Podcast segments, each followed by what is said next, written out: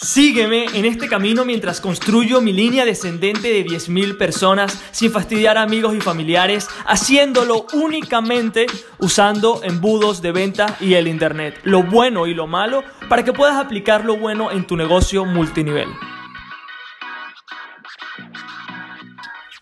Muy buenos días familia y bienvenido otro día más al Multinivel Magnet Podcast con su host Jesús. Si eres nuevo te doy la bienvenida y te recomiendo que comiences a partir del episodio 1, del primer episodio, porque de alguna manera los episodios sí se van construyendo eh, cada vez que seguimos en cada episodio del podcast.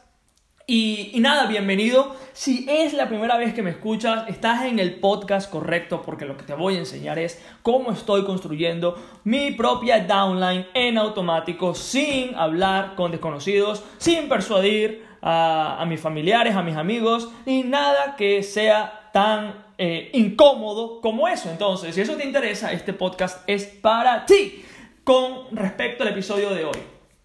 ¿Por qué es importante esto?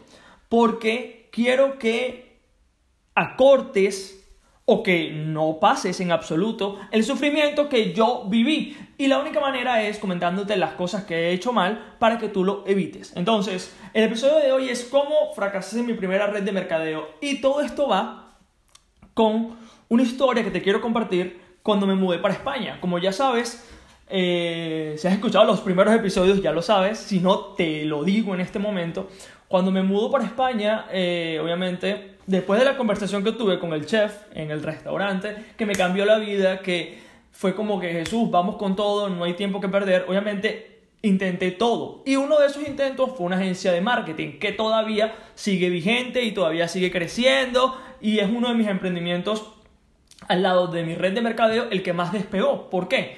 Porque sin duda, bueno, obviamente sé lo que sé y sé cómo complementarlo, cómo combinarlo con redes de mercadeo porque también sé de marketing, si no, no pudiese hacer lo que te voy a enseñar en todo este recorrido que vamos a, cumplir juntos, ¿no? Entonces, cuando decido hacer la agencia de marketing, en ese momento no eran embudos de venta, no eran chatbots, no eran funnels, no, era solamente Instagram y Facebook, lo que, los servicios que yo prestaba, ¿no? Cuando hablo con el chef, decido ir con todo y decido, mira, voy a tocar todas las puertas posibles. Entonces, en ese momento no teníamos dinero para mudarnos a un piso en Alicante, Estefanía y yo. Lo que decidimos fue mudarnos a una habitación, a un pueblo, a las afueras de Alicante, porque era mucho más económico. Eh, y decidimos comenzar así, en una habitación alquilada, donde no teníamos mucha privacidad, pero podíamos estar juntos. Y a mí eso me hacía muchísima ilusión, porque ella estaba aquí por mí. Y yo no podía eh, no me sentía bien estar separados porque nos amábamos, bueno, nos amamos obviamente, pero en ese momento ella estaba recién llegada de Venezuela y queríamos construir algo juntos, algo grande, y decidimos hacerlo. No teníamos dinero en ese momento, no teníamos nada, me recuerdo que, que ella que lo único que ella preparaba de comida era pollo porque era lo más barato, tipo comprábamos las bolsas congeladas de pollo, los muslos de pollo y eso es lo que comíamos todo el día. La bolsa creo que costaba 2 euros, 2 euros y medio. Y con eso comíamos como dos días, dos, tres días. Para que tengas una idea, obvio, ojo, no tiene nada de malo el pollo. Me encanta el pollo, me lo como, ¿ok? Pero en ese momento no tenía otra opción. Entonces, no teníamos dinero. Estábamos comenzando esta agencia de marketing. Ya tuve mi experiencia con el chef. Y voy a ir con todo, ¿ok? o sea, yo sabía que había mucho que podía hacer y que no tenía nada de malo si yo terminaba trabajando para un restaurante, haciendo lo que fuera, pero que todavía no era mi momento y que todavía tenía muchas cartas que voltear antes de decir me rindo mis sueños, porque apenas estaba comenzando y faltaba mucho camino que recorrer. Entonces decido ir puerta a puerta vendiendo mis servicios de marketing. Me recuerdo que eh, hicimos unos folletos en Canva eh, para promocionar la agencia de marketing, para promocionar los servicios. Me recuerdo que hicimos un paquete de 97 euros en ese momento ya teníamos clientes que nos pagaban un poquitico más, 300, 350, pero decidimos crear un precio nuevo para entrar en el mercado, porque en ese momento pensaba que la única manera de entrar era por precio.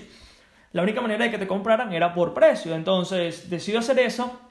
Hacemos unos folletos brutales en los cuales ofrecemos que por 97 euros vamos a dar Instagram, eh, interacción de la cuenta, hashtags, videos, historias, toda la película. Y nada, gastamos nuestros últimos 20 euros en la impresión de estos folletos, para que tengas una idea. Esto fue como cuando sabes que no tienes otro camino, que este es el único camino, que no hay vuelta atrás, que vamos a quemar todos los barcos, que no hay manera de que fracasemos, solamente hay manera, o sea, porque ya no hay más vueltas, ya, ya estoy aquí y eso tiene que funcionar porque sí, no hay vuelta atrás.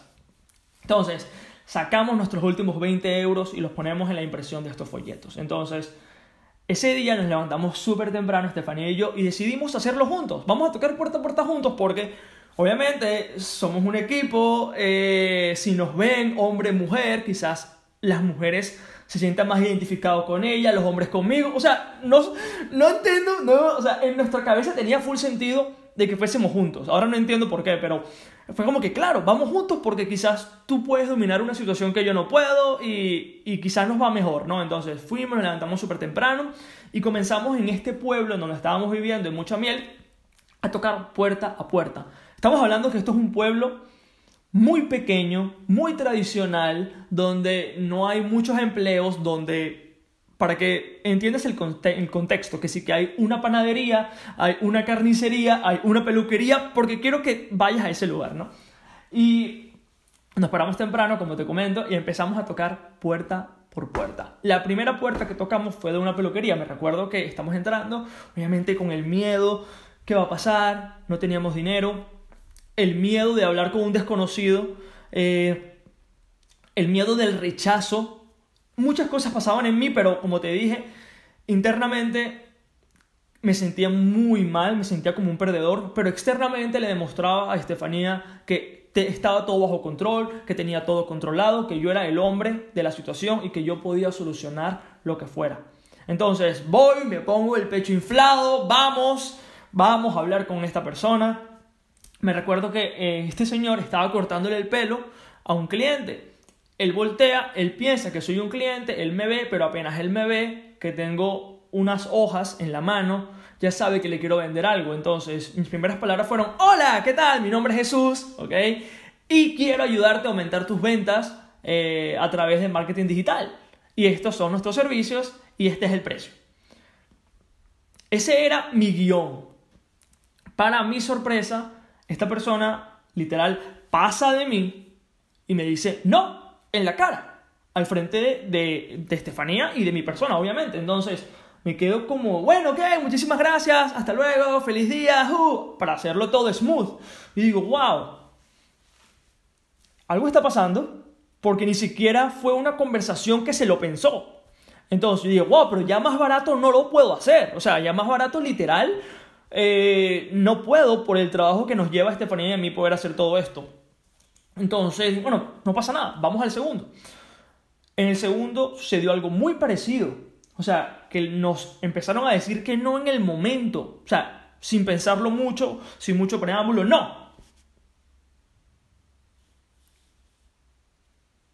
La presión comenzaba a subir. La presión comenzaba a subir. Ya empezábamos a tener hambre. Y la única manera era seguir, no había otra. Entonces, Vemos los folletos, ok, nos quedan tantos, vamos a seguir. Vamos al tercero, lo mismo. Vamos al cuarto, lo mismo. Así, 30 veces en un solo día. 30 personas, 30 dueños de empresa nos dijeron que no en menos de 6 horas. En ese momento empecé a dudar de todo. Empecé a dudar de mí, empecé a dudar de mis habilidades, empecé a dudar de lo que yo era capaz, empecé a dudar de todas las cosas que había hecho y todas las oportunidades que había quemado en mi vida y lo perdedor que era. No me sentía como un hombre. Me sentía que había decepcionado a mi familia, a mi esposa, a todas las personas que me rodean, porque ni siquiera podía proveer para mi, para mi familia. Fue bastante duro. Fue bastante duro. Entonces, esa tarde llegó a la casa, a la habitación, y empezó a llorar. Empezó a llorar como un niño, ¿no? Porque me doy cuenta de que no veo salida. de que no veo salida. Empiezo a llorar, estoy solo en el cuarto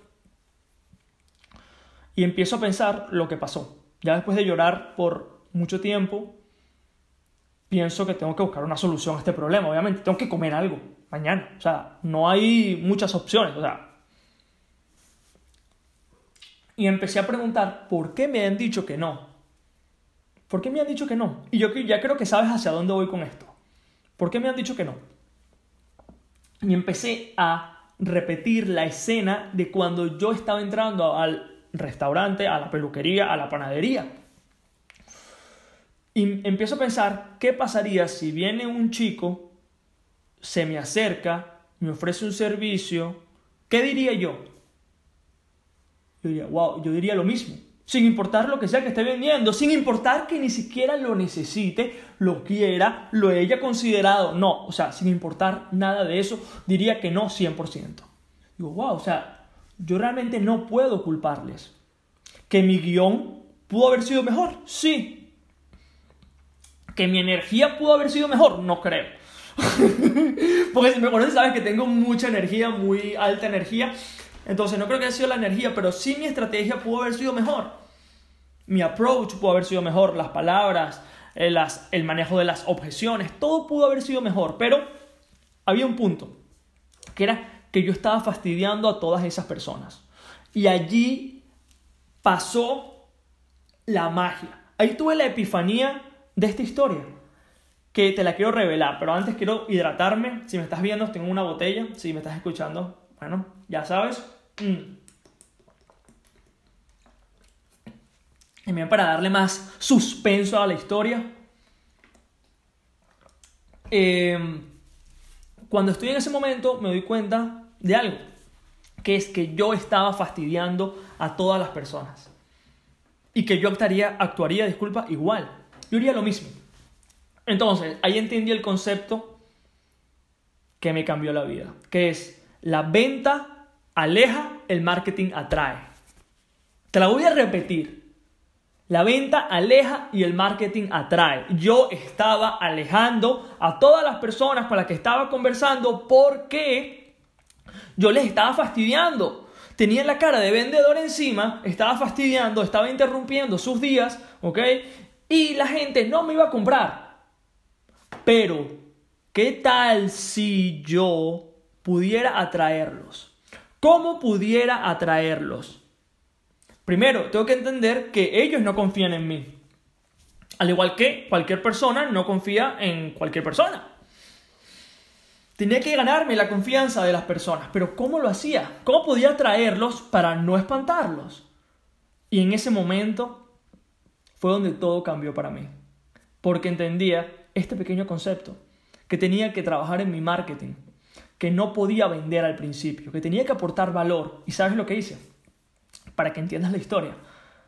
Y después te comento a qué va relacionado con redes de mercadeo. Que cuando entendí este concepto, entendía que tenía que aportar valor primero. Que no podía vender, tenía que aportar valor primero. Pero ¿cómo aporto valor en un pueblo? Decidí hacer algo que nadie había hecho en ese pueblo. Para yo poder entrar, para yo poder darme a conocer, di mis servicios gratis por un mes a las primeras 10 empresas que me contactaran. Y empecé a dejar folletos, ¿ok? Con lo que me quedaba, ¿ok? Usé la parte de atrás de los que estaban mal promocionando el precio, ofreciendo marketing gratis. Porque sabía que tenía que aportar valor primero, que tenía que atraer a la gente, que no podía ir yo puerta a puerta vendiendo, tenía que atraerlos. ¿Y adivina qué? Me empezaron a llamar las personas como loco, que todos querían trabajar conmigo, que todos querían ver cómo era, porque si este tío da algo gratis, tiene que ser realmente bueno. Y así es como crecí una agencia de marketing de, de la nada, de cero, a una empresa con más de 50 empresas 50 clientes en todo el mundo. ¿A qué te quiero llevar con esta historia?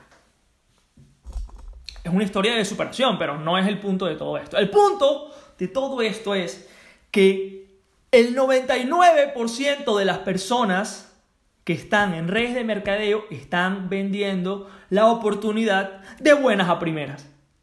No te conocen, te venden la oportunidad. Tal cual como yo estaba vendiendo la agencia de marketing en aquel momento a desconocidos que no les interesaba, que no querían saber nada, ¿ok? Eso es lo que hace todo el mundo. Pero, ¿qué pasaría en tu red de mercadeo si tú aportas valor de entrada? Si tú atraes a la gente correcta y no fastidias a amigos y familiares, sino que atraes a personas que ya han emprendido, que están emprendiendo, que han estado en una red de mercadeo, que están trabajando desde casa, ¿qué pasaría si tú les aportas valor a esas personas? ¿Qué crees tú que pasaría? ¿Crees que afectaría los resultados en tu red de mercadeo? Por supuesto que sí. Por supuesto que sí. Porque eso es básicamente lo que yo he hecho. Resolver los problemas de personas y todas las personas después se quieren unir como loco a mi red de mercadeo. Literal. Esa es la fórmula. El marketing atrae, la venta aleja.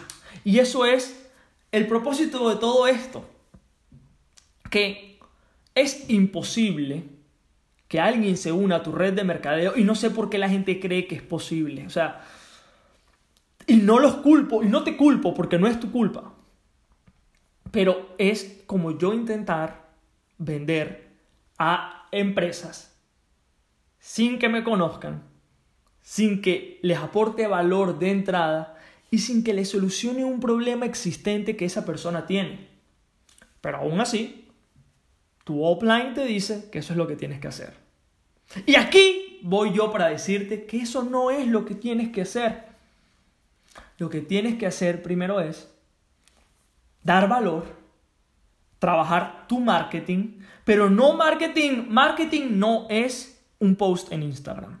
Marketing no es un logo. Marketing no es una campaña en Facebook pueden pertenecer a elementos que tienen que ver con tu marketing. Por supuesto que sí. Pero aquí vamos mucho más allá. Esto es, ¿cómo solucionas un problema de una persona? Si tú eres capaz de solucionar un problema para las personas que ya están en la industria de redes de mercadeo, vas a convertirte en un gran productor. Te lo digo así. Te lo digo. No porque yo sea un sabelotodo, sino porque lo estoy haciendo. Con eso me despido. Sé que este ha sido un episodio súper brutal, porque ya sabes que no puedes invitar a personas que nunca te han conocido a una presentación porque te vas a llevar hostias parejas. Lo que tienes que hacer es construir una relación, porque la relación se sigue creando. Y mucha gente cuando escucha que yo recluto en automático, piensan que yo le quito el aspecto personal de la relación. No, no, no, no. Sino que creo la relación por este medio. Creo la relación vía online para que las personas me conozcan sin necesidad de repetir siempre lo mismo. Sin necesidad de repetir siempre las mismas palabras, siempre el mismo script, siempre las mismas técnicas para que la gente se una a tu red de mercadeo. ¿Qué te parece? Sé que ha sido un episodio brutal. Me lo disfruté muchísimo. Espero que tengas un día fantástico. Trabaja en qué puedes aportar, qué problemas puedes solucionar. Haz una lista, ¿ok?